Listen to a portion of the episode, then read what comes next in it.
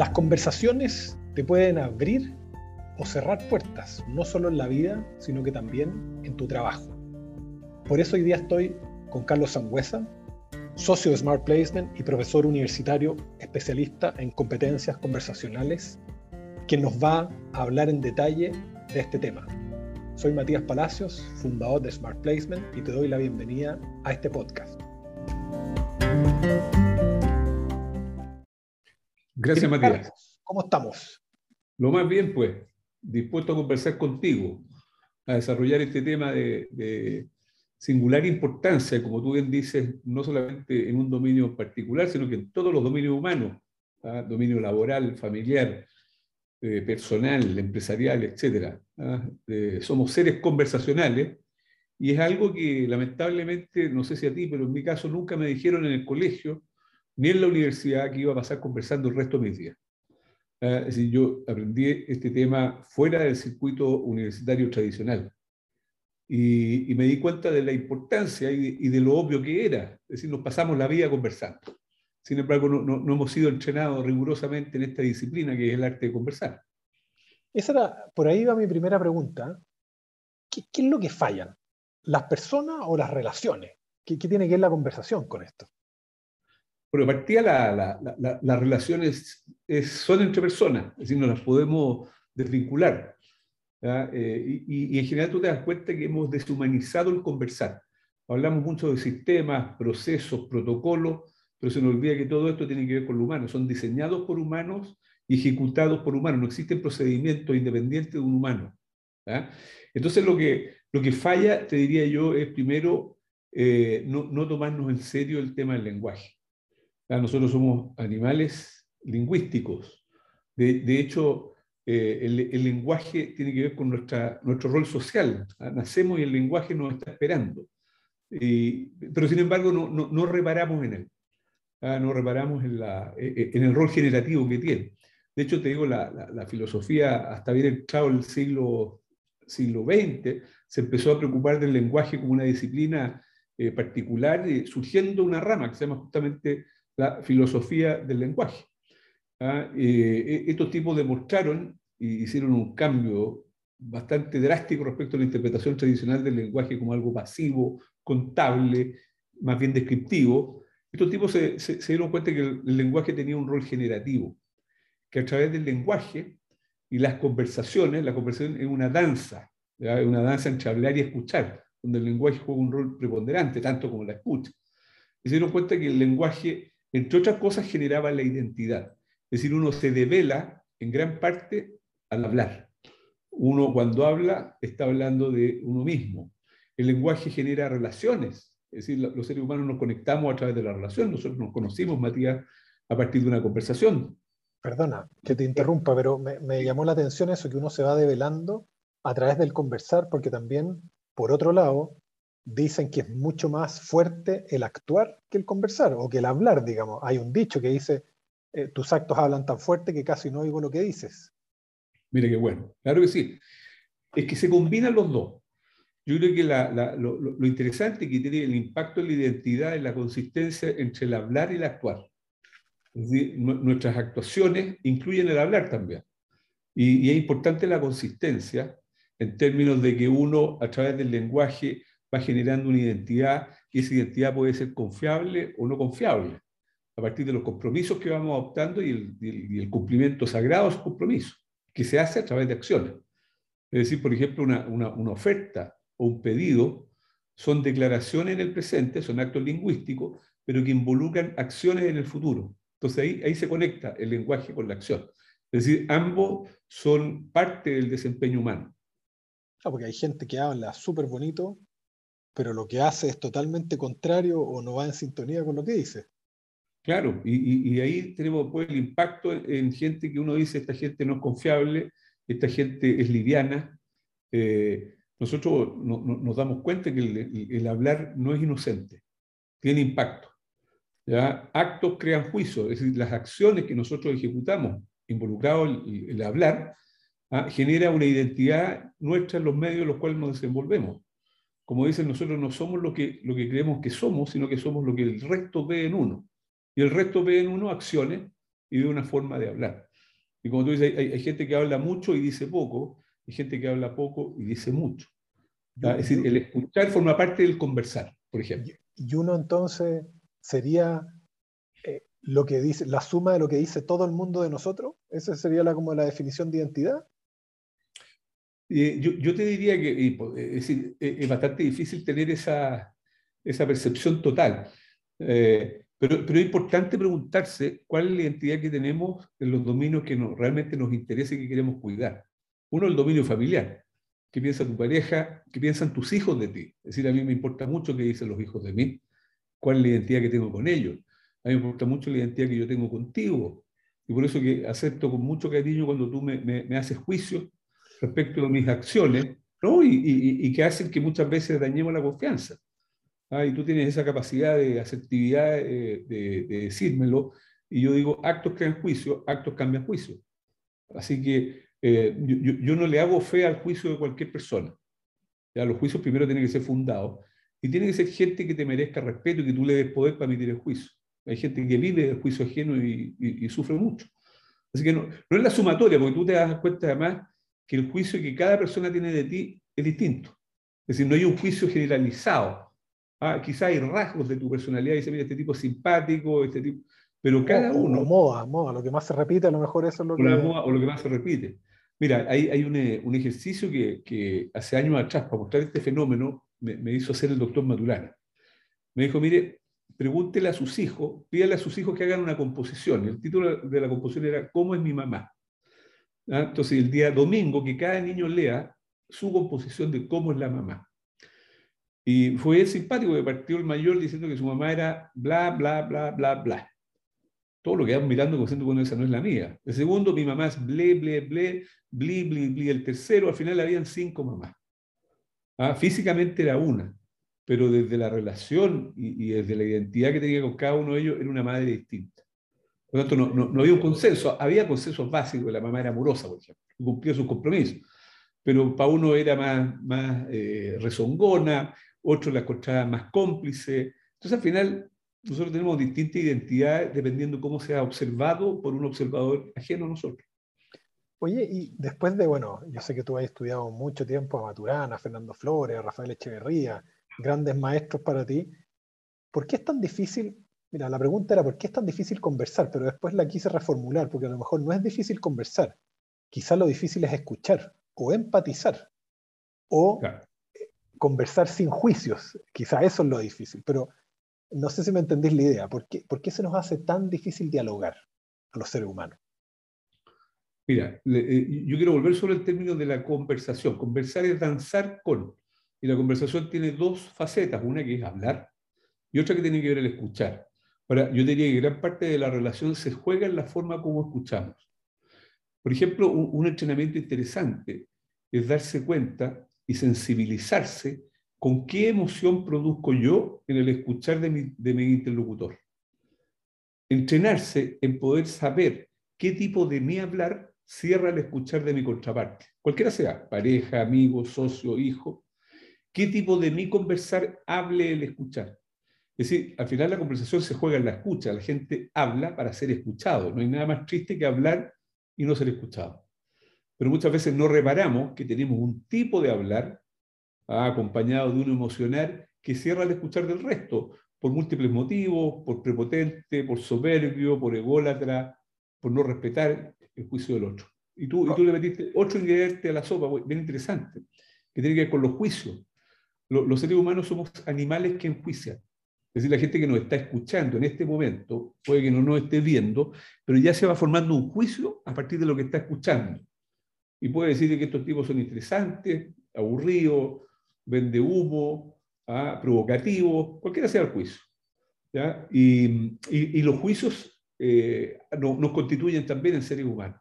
Los, juicios no los podemos eliminar, pero con entrenamiento podemos hacer lo que hacían los, los antiguos escépticos, corriente filosófica griega, de que ellos practicaban la suspensión del juicio.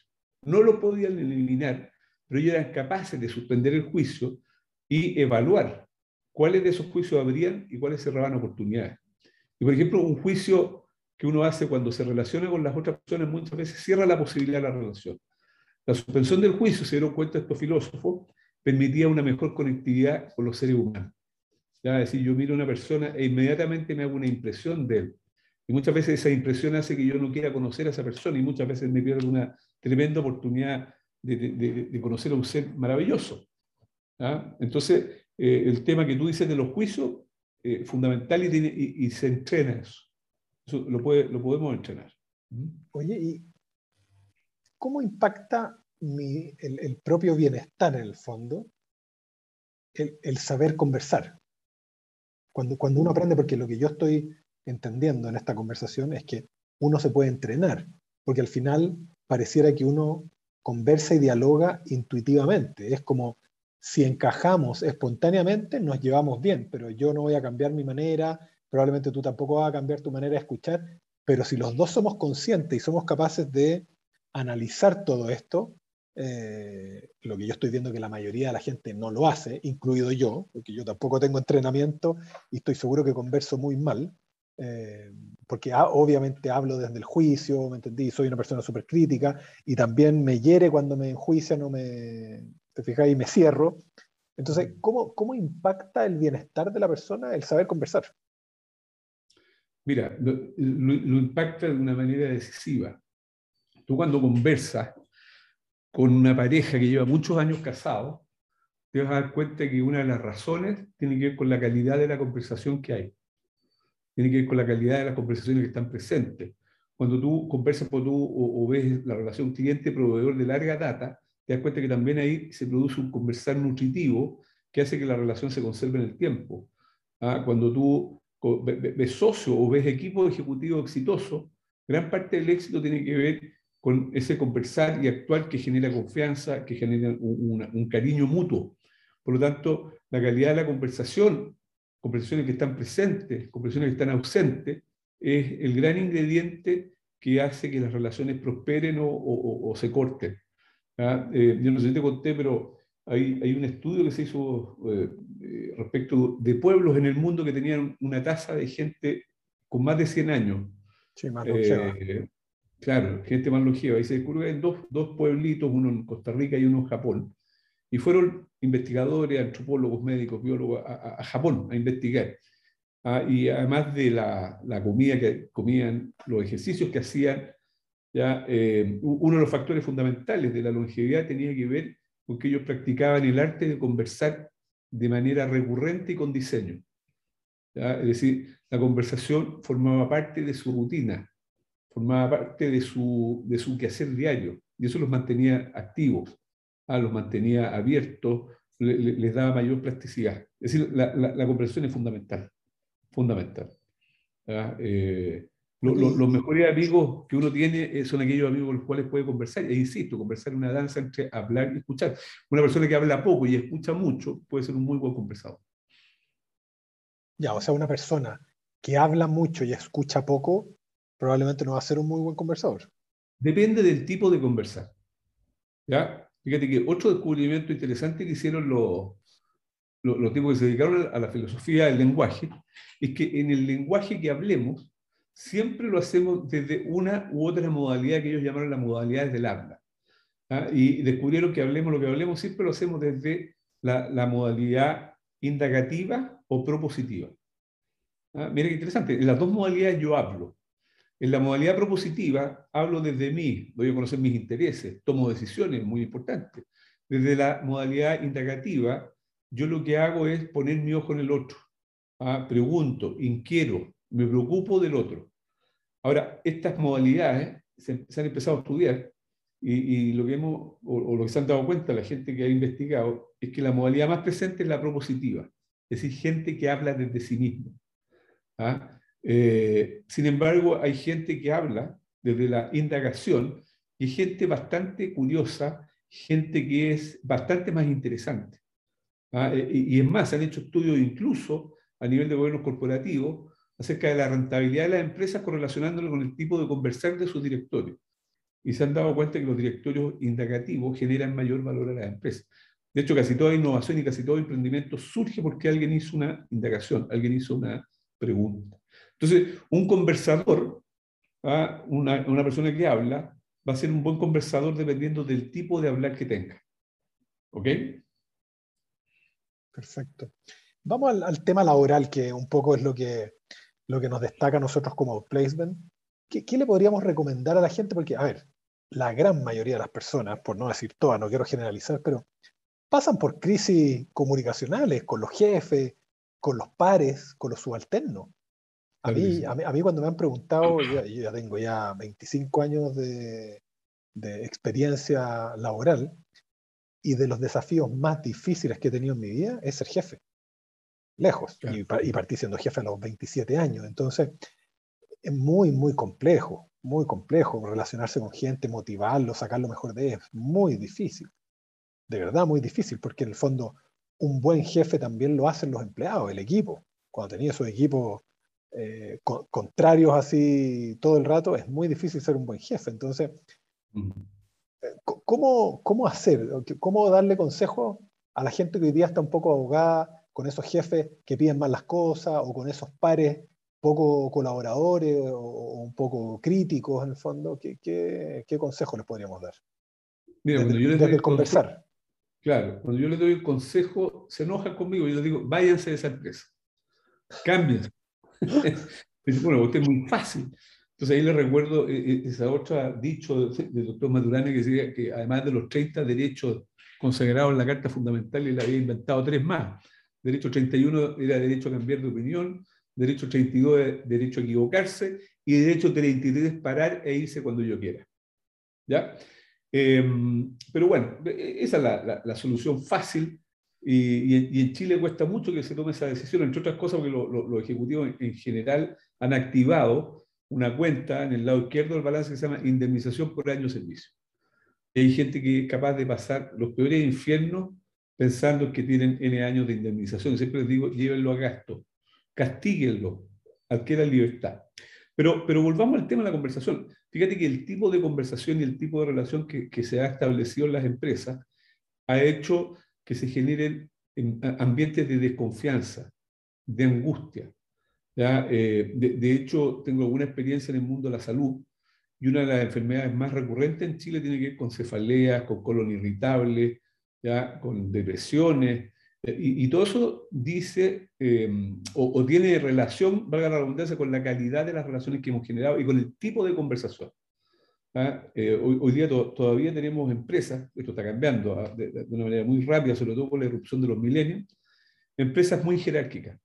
Y el tipo de conversación jerárquica es un tipo de conversación impositivo, ¿ah? donde se escucha desde tener la razón y la verdad. Y una conversación basada en, en esos eh, artífices eh, hace muy complicada la relación. Es decir, cuando alguien se cree poseedor de la verdad y la razón con mayúscula, no deja espacio. No deja espacio para la innovación, no deja espacio para la iniciativa, y así como o terminamos con fuga de ejecutivos, una altísima rotación, y no sé qué es lo que está viendo el día en el mercado, pero sobre todo en la juventud, y lo hemos vivido, hay una altísima rotación hay una altísima tasa de enfermedades que tiene que ver con estos, con estos temas relacionales. Entonces, y es porque no nos hemos entrenado en el arte de conversar, en el arte de seducir, en el arte de aprender a aceptar diferencias, de, de, ver a los otros como unos legítimos otros, ¿ah? lo cual no significa tener que aceptar ¿ah? o, estar de acuerdo, sino que significa saber los fundamentos de los desacuerdos. Oye, y, pasa, y pasará eso en, otro, en otras culturas, porque me estoy acordando de mis años de empleado, que fueron varios, donde obviamente yo me restringía en el conversar, porque, porque en esta cultura es muy difícil decirle lo que uno piensa al jefe. Muchas veces te piden cosas con las cuales tú no estás de acuerdo y las tienes que hacer igual porque te la pide el jefe. Y si tú te opones, probablemente pierdas tu trabajo. Entonces, como tú bien dices, la gente está un poquito amarrada. Y una de las cosas que yo más valoré cuando me independicé fue la libertad, la libertad de pensamiento. Yo era mm. todo lo que, yo cuando era empleado era todo lo creativo que mi jefe me permitía. Desde que eres emprendedor o empresario, como le queramos decir, o independiente, eh, o sea, no tienes límite, pues la creatividad es infinita eh, y, la manera en que uno le habla a su socio es muy distinto de cómo le habla al jefe. yo tengo, una, yo tengo una experiencia un poco distinta a ti. Yo trabajé en una empresa francesa y, y el gerente general siempre me decía, Sangüesa, tú eres un entrepreneur entrepreneur, emprendedor, intraemprendedor. Mira, yo, yo no tuve, el, no, tuve la, situación que viviste tú. yo tuve la, fortuna de poder hacer todo lo que yo quise siendo empleado. Tenía un jefe que nunca alcanzó a pedirme nada, yo siempre le tuve copado el escritorio. Hasta el día que llegó un jefe que trató de ponerme rienda y me fui, te digo, a los seis meses. Pero hay mucha gente que está prisionera. ¿ah? Y, que, como tú dices, yo escucho mucha gente, es que tengo que hacerlo porque es política de la empresa. Y le digo, bueno, ¿y dónde queda tu autonomía? ¿Ah? ¿Dónde queda tu, eh, tu, tu, ética? Muchas veces hay gente que hace cosas que van contra su ética y, y, y llegan a la casa a darle un beso a su hija y, realmente se sienten contrariados. Entonces, yo creo que gran parte de lo que nosotros hacemos en Smart Placement tiene que, tiene que ver con darle autonomía y opcionalidad al Ejecutivo chileno. Que el Ejecutivo chileno tenga las competencias como para poder salirse, del eh, salirse de la empresa que esté en el momento que él lo decida. ¿Ya? Es decir, no estamos obligados a vivir un infierno. Pero para eso necesitamos plasticidad, necesitamos autonomía, necesitamos conocernos nosotros mismos. Y entrenarnos. ¿Ah? Entrenarnos andar de aprendiz toda la vida. Yo creo que el aprendizaje, sobre todo hoy día con el aumento de la expectativa de vida, con la jubilación inferior a la última renta, muchos de nosotros vamos a tener que ayudar a los papás, eventualmente ayudar hijos. yo creo que este es un proceso que, que no para y, vamos a morir conversando. ¿ya? Es decir, vamos a tener que seguir conversando por los próximos años. ¿Y quién le recomendarías tú a todos esos profesionales y ejecutivos que hoy día que tienen conflictos con alguien en particular con el cual se tienen que relacionar, con un par, con alguien en la empresa. ¿Cuál sería tu sugerencia? Mi sugerencia, primero que nada, es empezar a escucharme y poder detectar qué tipo de mi hablar cierra el escuchar de mi contraparte. ¿Qué tipo de hablar de mi contraparte hace que yo me cierre? Porque esto no es solamente no unilateral, esto es bilateral. Es decir, hay gente que a ti te habla y que tú inmediatamente te cierras por falta de respeto, por no reconocerlo, porque te cayó mal, porque, porque, porque tenía el juicio de que puede ser una persona negativa. O porque entró criticándote al tiro. O porque entró, exactamente. Yo te digo que entrenarse en la disciplina del lenguaje, yo te diría que sería una tremenda, tremenda competencia, que nos serviría, por ejemplo, para diferenciar lo que se llaman afirmaciones de juicio, para poder entender que los juicios son opiniones entender, imagínate que lo, lo Subjetivas, ¿no? Totalmente. Totalmente, totalmente subjetivas, no son verdaderas o falsas, son, opiniones. Aprender a evaluar a quién le damos valor a sus opiniones. Y, lo más maravilloso, aprender a, rediseñar tu identidad. Según esta interpretación, actos crean juicios. Tus acciones, si están consistentes con, tu, con lo que tú hablas, va a generar determinados juicios en los medios en los cuales tú te desenvuelves. Pero hay muchas veces que a ti no te gusta esa identidad. Pero aquí viene lo maravilloso, actos cambian juicio. Tú también puedes hacer declaraciones frente a la gente que a ti te interesa y tú modificando tus acciones puedes cambiar el juicio de la gente que a ti te interesa.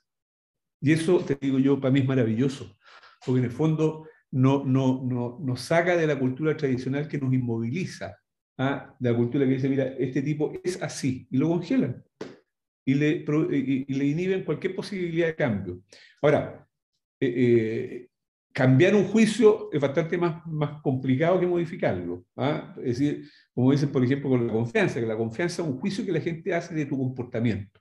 Tú eres confiable no porque lo digas, sino porque tus actos se condicen con tu hablar ¿ya? y se condicen con el cumplimiento y coordinación de acciones que tú hiciste con terceros. Eh, ahora, si, si tú y, la confianza, como dice el refrán árabe, crece a la velocidad que crece la palmera, muy lentamente, pero se destruye a la velocidad que cae el coco, es decir, en un segundo. Por eso que el cuidado de, la identidad es fundamental. Ser consciente del efecto del lenguaje, de que hablar no es inocente, fundamental. Saber que tú puedes modificar el juicio de terceros modificando tus acciones por un polvo. ¿ah?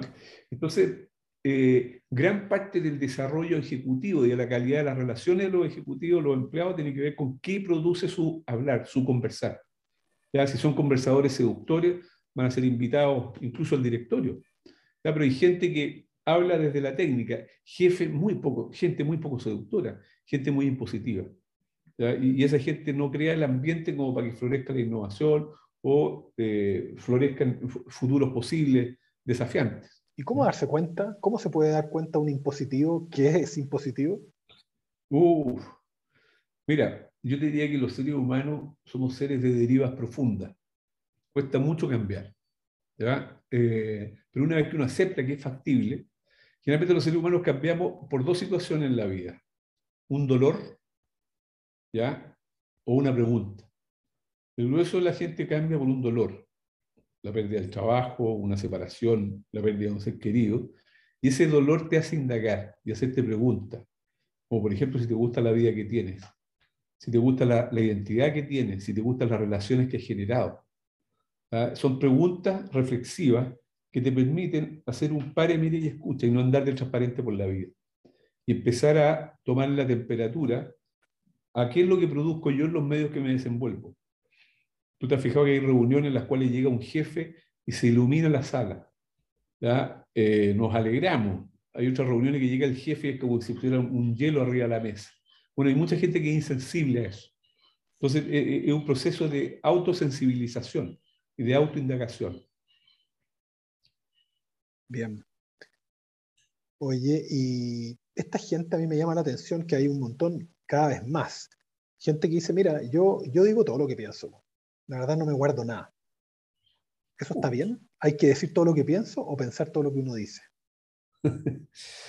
mira, eh, yo te digo que, bien o mal depende. Depende cómo lo diga, cuándo lo dice, a quién se lo dice.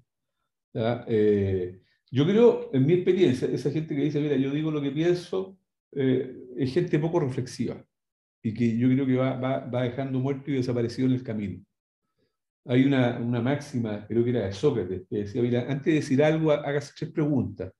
Lo que va a decir va a mejorar el silencio que está rompiendo, lo que va a decir qué impacto tiene en la persona a la cual se lo dice. El que se lo dijo a usted, qué intención tenía. ¿Validó lo que va a decir? Entonces yo te diría que yo, yo, prefiero, y, me quedo con esa máxima, si lo que usted va a decir no es más bello que el silencio que va a romper, mejor no lo diga. Em, yo soy así, yo digo las cosas como son, pero resulta que las cosas son como cada uno lo observa. Entonces hay gente que cree que como él ve la vida, como él ve las cosas, así son, y anda imponiendo por la vida esa forma de ver. Y, hay gente que provoca dolores. Y como tú dices, está lleno de esa gente, lamentablemente, que provoca muy mal vivir en los ambientes que frecuenta. Ahora, uno siempre, los que somos más viejitos, entendemos que primero cambio yo, después cambia mi entorno. Yo no saco nada tratando de cambiar a la gente, sino que primero tengo que cambiar yo. Claro sí. ¿Qué sugerencia qué tip, qué consejo le podemos dar a toda esa gente que tiene ganas de cambiar, que tiene ganas de que su entorno cambie, de, generar un mejor estar en la empresa, un mejor estar en su familia, ¿ya?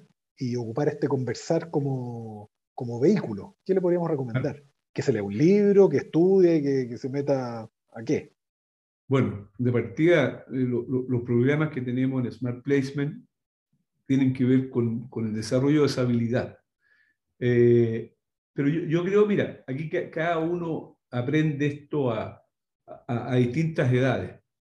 Yo, eh, yo, soy un convencido de que esto debiera enseñarse desde la, desde la educación básica, enseñar la potencia del lenguaje. Digo, ¿cuántos problemas evitaríamos si nosotros saliéramos ya con esas distinciones a la universidad y al mundo, al mundo laboral? Entonces, la, la, la, primera recomendación que yo digo es, primero, hacerse consciente de que los seres humanos somos seres que habitamos en el lenguaje, somos seres emocionales. Y Chile tiene, es cuna de lo que se llamó la Escuela de Santiago, es decir, en Chile hay exponentes de nivel mundial como Fernando Flores, como Humberto Maturana, como Rafael Echeverría, como era Francisco Varela, que en paz descansa, y Maturana también, que en paz descansa. Entonces, Chile eh, se llamó la Escuela de Santiago. Es decir, hoy día hay, buenas escuelas eh, en las cuales se estudia todo el tema del lenguaje. Y nosotros yo creo que hemos sido empresa que hemos recogido estas distinciones y las ponemos a disposición de nuestros alumnos y de nuestra red.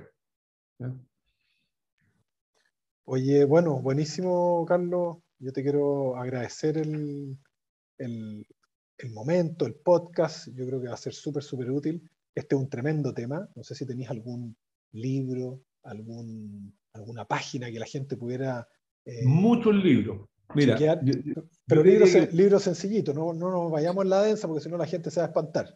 Claro, pero mira, un, libro que yo te diría yo condensa muy bien esto es uno de Rafael Echeverría que se llama Ontología del Lenguaje. ¿Ya? Yo te diría que no, eh, no, no, no, es denso, pero no basta con leer el libro. Es decir, yo creo que el tema de la práctica es fundamental en esto. Y, lo, y el otro, eh, un libro que escribí yo con un ex socio que se llama Inteligencia Relacional y Negociación.